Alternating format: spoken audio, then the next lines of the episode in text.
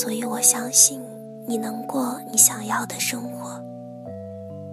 今天是二零一六年的二月十五日，我是李冰河。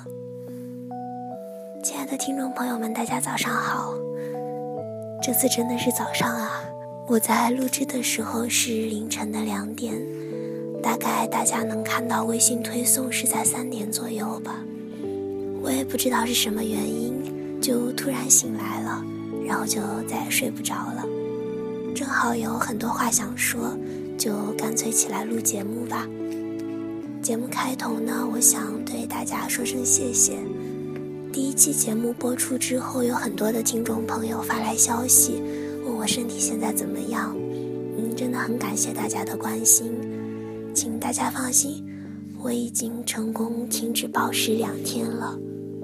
虽然控制食欲挺难的，但是真正坚持下来之后，还挺有成就感的。昨天我和我的母亲，还有几位叔叔阿姨，一起坐了大概一个小时的车，到了我母亲的老家，找到了一位经验丰富的老中医，开了几副方子，没有放在药店里熬，自己拿回家来熬了。到现在我还能闻到真正的药味，单单是苦的味道，还有一种让人说不清楚就会让人很难受的味道。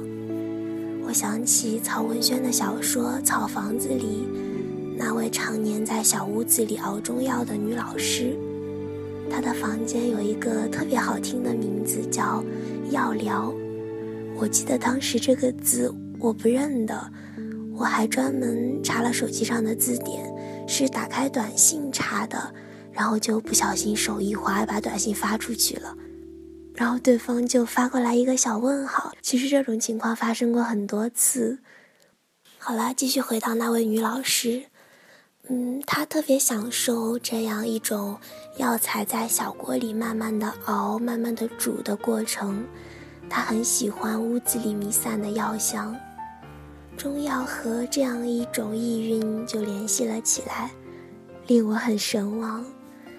但是当我真正住在熬中药的屋子里的时候，却没有了这种悠然如仙人、淡雅如翠竹的心态了。嗯，但其实我也蛮喜欢的。之前一直觉得喝中药的女生特别的美，有一种林妹妹的感觉。其实我我从来没有喝过中药，之前是这次因为胃的关系才喝中药。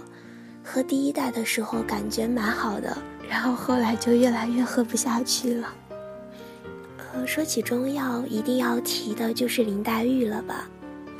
她的小屋一直都是被药香笼罩。有次宝玉还兴冲冲地给她送去很珍贵的香料，被她婉拒了。他说：“他想要这样纯粹的药香，加入了其他的香味，即使再好，就也不纯粹了。”昨晚我和我的一位老朋友聊了很久，他一开始就对我说：“别把自己想得太脆弱。”我第一眼看到这句话，就像触电一般。其实我也一直在反思。是不是我把自己想得太脆弱了？是不是所谓的暴食症，是我自己强加给自己的心理暗示？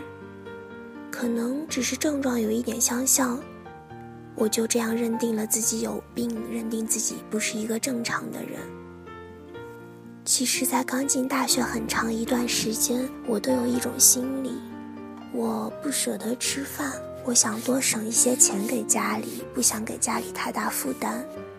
可能胃的反常和这个也有原因，因为这样的心理我也被母亲训斥过很多次，并且我也一直处于这样的纠结之中，就是每次看到食堂推出来新菜的时候，我都要捂着眼睛走过去，我不想让自己看到，也是在一种很不正常的状态里在生活。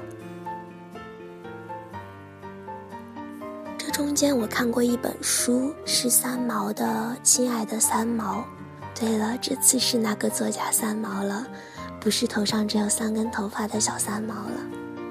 里面有一位读者给三毛写信，讲述他的痛苦。具体让他痛苦的原因我记不太清了，大致是父母的意愿和他的想法相违背，和朋友相处的也不太顺心，等等这样一些问题。总之，他的生活也很难过。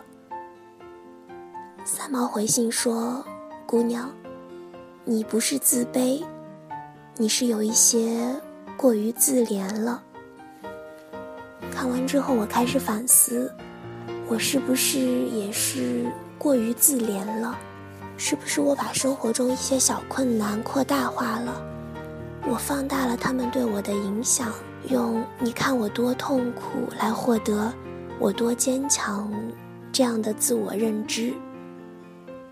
是不是因为刚开学学习的不见起色和一直以来自卑心理的作祟，我感觉自己没有用，然后就用我给家里省了钱，来获得一种自己还算有价值的所谓的成就感。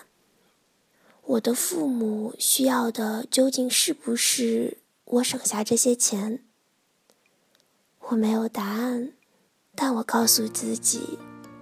生活没有那么艰难。我想起《红楼梦》里宝玉说黛玉的一句话：“你又自寻烦恼了，每天好好的，你必是自寻烦恼，哭一会子才算完了一天的事。”看着宝玉这样又爱又怜，也是真正让人心疼啊。我想，比起夏天在烈日下暴晒。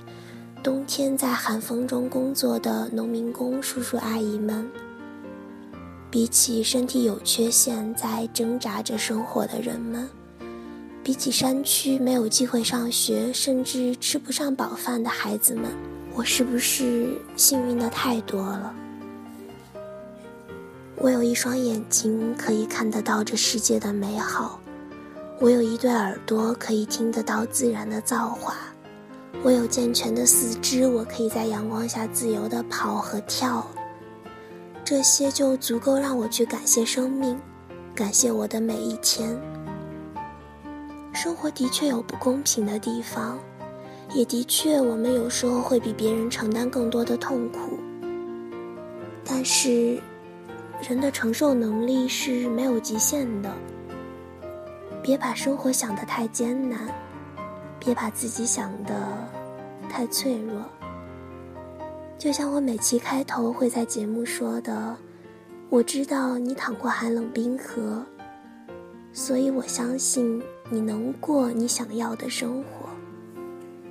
也许有时候你觉得生活特别的困难，那也许就是因为这次你收获特别大呢。所以，停止顾影自怜和自怨自艾吧。那句话怎么说来着？越努力越幸运。好的，那今天的节目就到这里了。节目的最后，我还想再跟大家说一声谢谢，因为我们的节目刚刚开始，其实听众并不是很多，但是我还是想把它做下去。也正是因为有你们每一个人的支持，你们是我把节目做好的动力。昨天晚上，我兴冲冲地跟我妈妈讲，我有多少个听众是郑州、是洛阳、是深圳、是南京的，感觉好厉害的样子。然后就紧接着赶快跟妈妈解释，其实这些都是我的同学啊，特别感谢你们。好，再次说一声早上好，我再去睡一会儿。好的，大家再见。